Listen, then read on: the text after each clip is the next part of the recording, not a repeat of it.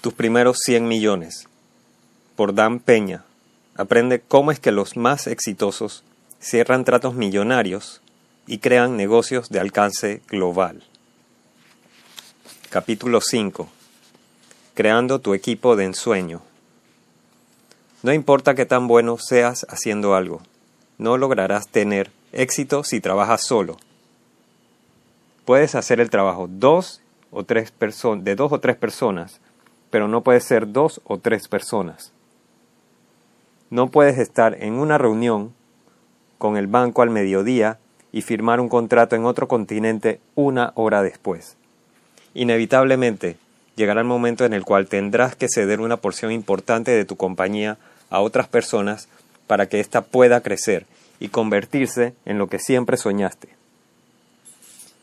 Debes dejar de lado tu orgullo como creador absoluto de tu compañía y ponerla en manos de otras personas que estén más capacitadas que tú para realizar ciertas labores. Tu junta directiva. Los beneficios más inmediatos que aportará una junta directiva a tu equipo de ensueño son credibilidad y prestigio. Los mejores prospectos para tu junta directiva suelen ser CEOs y altos ejecutivos de compañías locales, regionales e incluso nacionales que hayan, se hayan retirado recientemente. Al contactar a estas personas, expresa tu deseo de contar con su conocimiento, experiencia y prestigio en tu compañía. Te sorprenderá lo receptivas que pueden ser estas personas, y muy probablemente no tratarán de interferir con la manera en la que diriges tu negocio. Por cierto, el correo electrónico es la manera más efectiva de llamar su atención. ¿Cómo consigue su dirección de correo electrónico? Llamando a su compañía o buscando en su página web. Elige como presidente de directorio a alguien que sea experimentado, que tenga buena reputación, aunque no necesariamente en la industria en la que opera tu compañía. Esa persona debería ser, debería haber realizado docenas e incluso cientos de tratos a lo largo de su carrera. Tu junta directiva también debería incluir un especialista en finanzas que sea experto en banca de inversiones, un especialista en contabilidad que haya trabajado con una de las cuatro grandes y una o dos personas que hayan logrado lo que estás tratando de lograr. Y sobre todo, que tenga experiencia en el proceso de adquisición de una compañía. Toda esta gente, no más de cuatro o cinco personas, aportará contactos, consejos e ideas que nunca hubieras obtenido por ti mismo. Son la base de la cual, desde la cual construirás una corporación hambrienta por comprar otras compañías. Algo a tomar en cuenta es que tu junta directiva debe sentirse cómoda afrontando litigios. De hecho, si la idea de demandar a alguien te hace sentir incómodo y el solo hecho de pensar en ser demandado te aterra, deja de leer este libro y busca una buena novela romántica. En cuanto al asunto de las remuneraciones, evita mencionar el tema en la primera o segunda reunión con tus candidatos. Cualquier oferta parecerá irrisoria comparada con la riqueza que estas personas han acumulado a lo largo de 30 años liderando negocios. Eventualmente, menciona que te gustaría ofrecer una a cada director entre 2 y 5% de tu compañía, dependiendo de cuánto tiempo dedique y qué tan involucrado esté con las actividades de la compañía. Recuerda que debes formar tu junta directiva antes de que comiences a buscar una firma de contabilidad externa y una firma de asesoría legal, y que debes reservar para ti los títulos de presidente de la compañía, así como CEO de la compañía. La misión de tu compañía. Antes de concertar una cita con firmas de contabilidad o asesoría legal, siéntate y escribe la misión de la compañía para que puedas articular tu visión y la estrategia que aplicarás para hacer realidad tu visión. La mayoría de, compañías tienden a escribir un montón de tonterías cuando describen su misión. Tú querrás incluir ciertas palabras mágicas en un documento breve que te hará destacar del resto. Por ejemplo, querrás dominar la industria y convertirte en una fuerza importante para determinar el futuro de la misma. Si escribes Vamos a consolidar una industria fragmentada. El lector de tu misión sabrá que planeas crecer geométricamente comprando otras compañías en tu industria, algo muy interesante para cualquier firma de contabilidad. Evita enfocarte en un lapso de tiempo para concretar tu visión. Eso es solo un detalle de, en este punto. Mientras tú y tu junta directiva afinan la misión de la compañía, deberías adjuntar las hojas de vida de tus directores. Cuando todos estos documentos estén listos y cuenten con una presentación profesional, comienza a programar entrevistas con firmas de contabilidad. Lo más probable es que tus nuevos directores tengan contactos en las cuatro grandes. Usa esos contactos, si no, levanta el teléfono y comienza a generar esas citas reteniendo a los profesionales correctos por el precio correcto. Programa entrevistas con las cuatro grandes firmas de contabilidad que tengan oficinas en la ciudad donde harás negocios. Si no tienes alguna de esas cuatro grandes firmas, considera alguna de las diez mejores firmas de contabilidad. Deberías ir a esta entrevista con uno de tus directores, pero no con el presidente del directorio. Si es posible, haz que la reunión se lleve a cabo fuera de la agencia de contabilidad. Muchas personas exitosas comenzaron a reunirse con firmas de contabilidad regionales y cuando se sintieron cómodas en esas entrevistas, concertaron citas con las cuatro grandes. Yo te recomendaría hacer eso. Las cuatro, las primeras reuniones son cortas. Básicamente hablas de la misión de tu compañía, resaltando el hecho de que intentas consolidar una industria fragmentada. Además, debes indicar que estas son conversaciones con otras firmas de contabilidad y que harás negocios con la que ofrezca el mejor trato para tu compañía. La reunión no debería durar más de 45 minutos en total. Para la segunda ronda de reuniones, ya deberías haber reducido tus opciones a dos o tres firmas. En estas reuniones, las firmas seguramente enviarán a un auditor o a un agente de impuestos, además de alguien con experiencia en finanzas corporativas. En esta segunda ronda de reuniones, los contadores te hablarán de sus servicios, respondiendo a todo lo que dijiste en tu primera reunión. Deberías estar preparado para debatir acerca de tus necesidades y expectativas a nivel de contabilidad. Para la tercera ronda de reuniones, ya deberías tener toda la información que necesites y tu intuición ya debería haberte hecho seleccionar a una o dos firmas Asiste a estas reuniones con tu presidente de directorio y o algún otro director experimentado. En esas reuniones pide que te recomienden algunas firmas de abogados. Será muy valioso para tu compañía contar con un equipo de contadores y abogados que se entiendan entre sí. También deberías solicitar un modelo de contrato con la ayuda de tu junta directiva. Modifica el contrato para que éste sea beneficioso para tu compañía y devuelve el contrato corregido a las firmas de contabilidad tantas veces como sea necesario. Elige la compañía que ofrezca el trato más ventajoso para tu compañía. Ahora, es tiempo de elegir una firma de abogados. De preferencia, debería ser una firma con representación internacional, pero si no es posible, al menos busca una firma con representación nacional. Elegir una buena firma de abogados creará la percepción de que tu compañía es más exitosa de lo que realmente es en este momento representará el nivel de éxito que aspiras lograr. Cuando recién estás construyendo tu equipo de ensueño, ¿cómo puedes costear una firma de abogados importante? Fácil. Inclúyela en la ecuación. Así es como podrías hacerlo. Si un abogado cobra unos 475 por hora, ofrece pagarle 550 o incluso 600 por hora, siempre y cuando el trato en el que estén trabajando sea exitoso. En caso contrario, le podrías pagar 100 o 200 para cubrir sus gastos operativos. Si todo va bien, las credenciales de tu equipo de ensueño llamarán la atención de cualquier banquero. Ellos saben que las cuatro grandes no aceptarán a un cliente sin haberlo evaluado exhaustivamente. Con todo este respaldo a tu favor, puedes crear cierta algarabía al ingresar a un banco. Socios y empleados. Lo siguiente que debes buscar es un socio un padrino para tu compañía. Debería ser alguien cuyo temperamento, habilidades y fortalezas complementen las tuyas. Busca a alguien que sea muy diferente a ti en tantos aspectos como sea posible.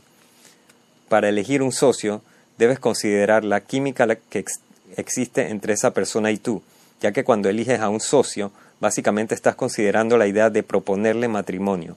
Hablando de negocios, por eso es importante que ambos se sientan cómodos con sus diferentes maneras de hacer negocios, objetivos y métodos de trabajo. ¿Qué pasa si son amigos? ¿Podrían ser socios de negocios sin destruir su amistad? La respuesta es sí. Si tu socio y tú, si tú y tu socio no pueden ser amigos, no podrán ser socios. Contratar a empleados altamente calificados también puede ser algo desafiante Muchos emprendedores suelen, contratar a personas fáciles de controlar para que su autoridad sea incuestionable. Eso es una locura. ¿Para qué contratarías a idiotas con menos imaginación e iniciativa para ayudarte a hacer realidad tu gran visión?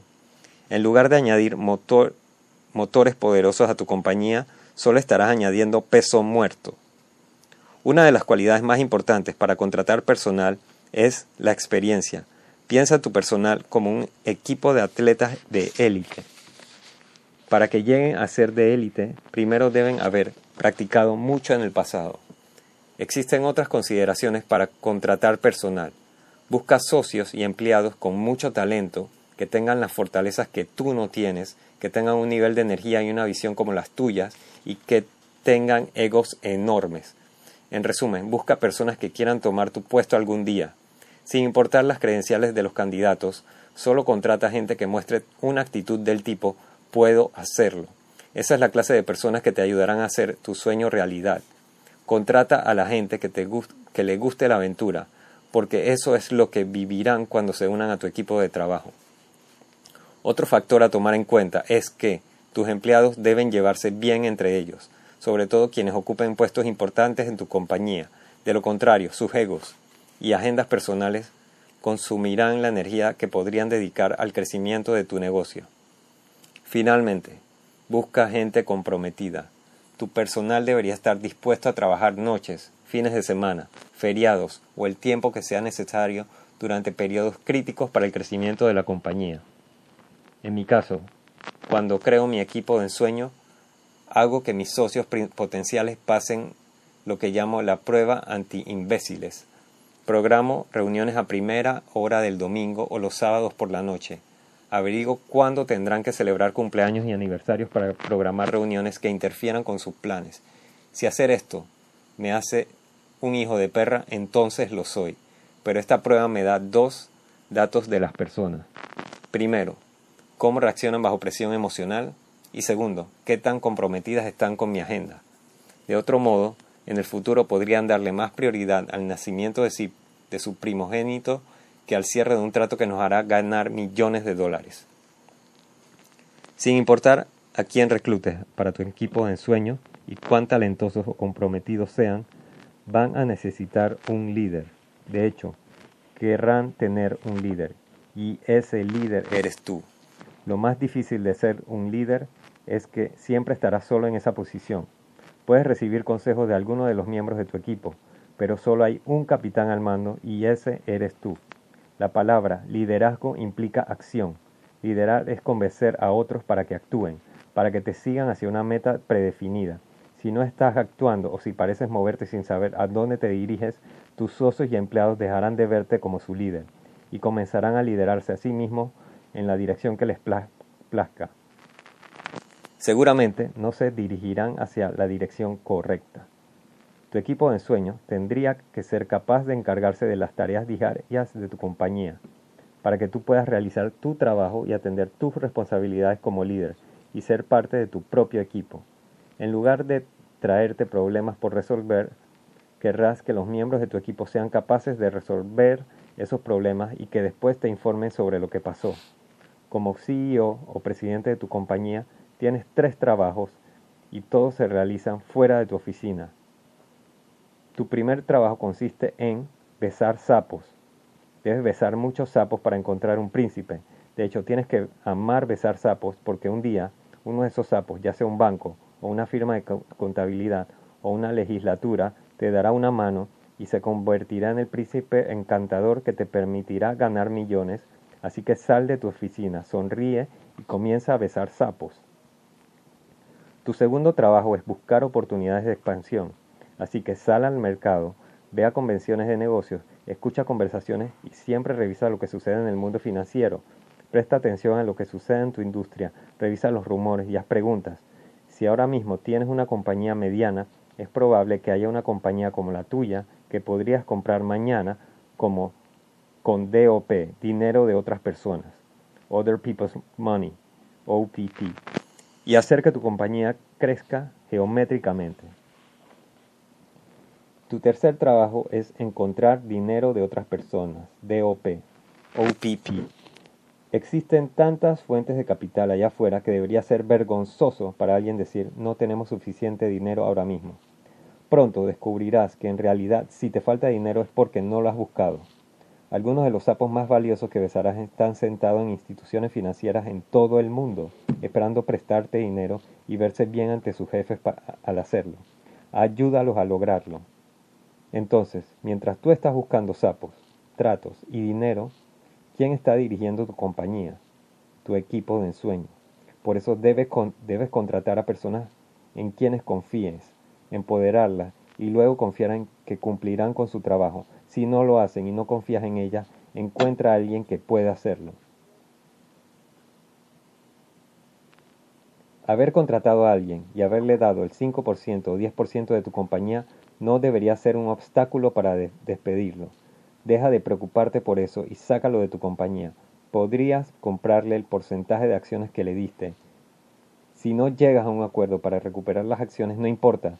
Un accionista minoritario no tiene poder de decisión. Reglas para retener un buen personal y mantenerlo feliz. Cuatro reglas para tratar al personal de una de mis organizaciones. Paga buenos sueldos y tus empleados harán cualquier cosa.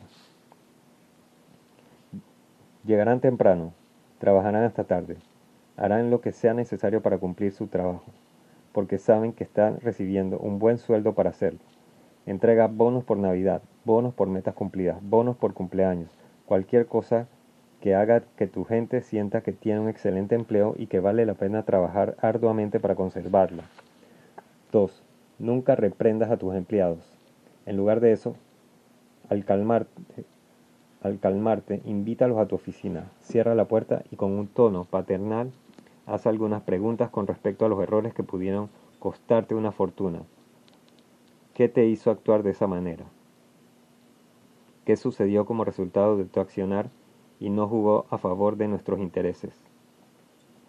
¿Qué harías la próxima vez si se repitiera la misma situación?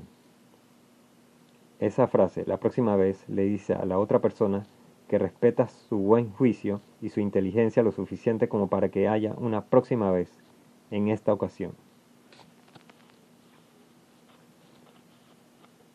3. Entrena a uno o más empleados para que hagan tu trabajo. Querrás entrenar a otros para hacer lo que tú haces. De esa manera podrás acceder a más oportunidades de negocios y recaudar más capital. 4. Nunca decidas por tus empleados. Cuando les hayas dado la información que necesitan, permite que ellos tomen sus propias decisiones. Dales la oportunidad de equivocarse y aprender de sus errores. Tus empleados deben crecer junto a tu compañía cuando llegue la hora de decir adiós. Sin importar lo saludable que sea tu relación con un socio o un empleado, las condiciones, circunstancias y requerimientos cambian. Las personalidades cambian y aunque tú y tus socios o altos e-, ejecutivos podrían ser amigos por el resto de sus vidas, podría llegar el momento en que necesites deshacerte de alguien, incluso alguien con quien hayas atravesado situaciones muy difíciles un incidente o un patrón de conducta confirmará que, es, que lo mejor es despedir a alguien, incluso si te ayudó a lograr tu super éxito. Despedir a una persona es uno de los trabajos más difíciles para un gerente o un ejecutivo, y no creas que será más fácil solo porque alguien no te cae bien. Si son buenos realizando su trabajo, serán difíciles de reemplazar. A pesar de todo esto, evita retrasar lo inevitable. Es importante que recuerdes lo siguiente. Cuando despidas a alguien, nunca jamás le des la oportunidad de volver a formar parte de tu compañía. Rompe todo lazo contractual con esa persona. Esto podría costar mucho más dinero si hablamos de un miembro de tu junta directiva, pero sin importar el costo, termina completamente la relación laboral. Entonces, crear tu equipo de ensueño es el proceso de involucrar a otros en tu aventura, invitar a otros a unirse a ti en tu búsqueda por ser súper exitoso. No necesitarás que se queden contigo hasta que logres tu objetivo, pero necesitarás a algunos de ellos para llegar a la cima. Elígelos cuidadosamente, trátalos bien, dales oportunidad de equivocarse, haz que trabajen arduamente, haz que su esfuerzo valga la pena y si llega el día triste para dejarlos partir, déjalos ir tranquilamente y sin posibilidades de retornar. Fin del capítulo. Tus primeros 100 millones por Dan Peña. Leído 11 de julio 2021.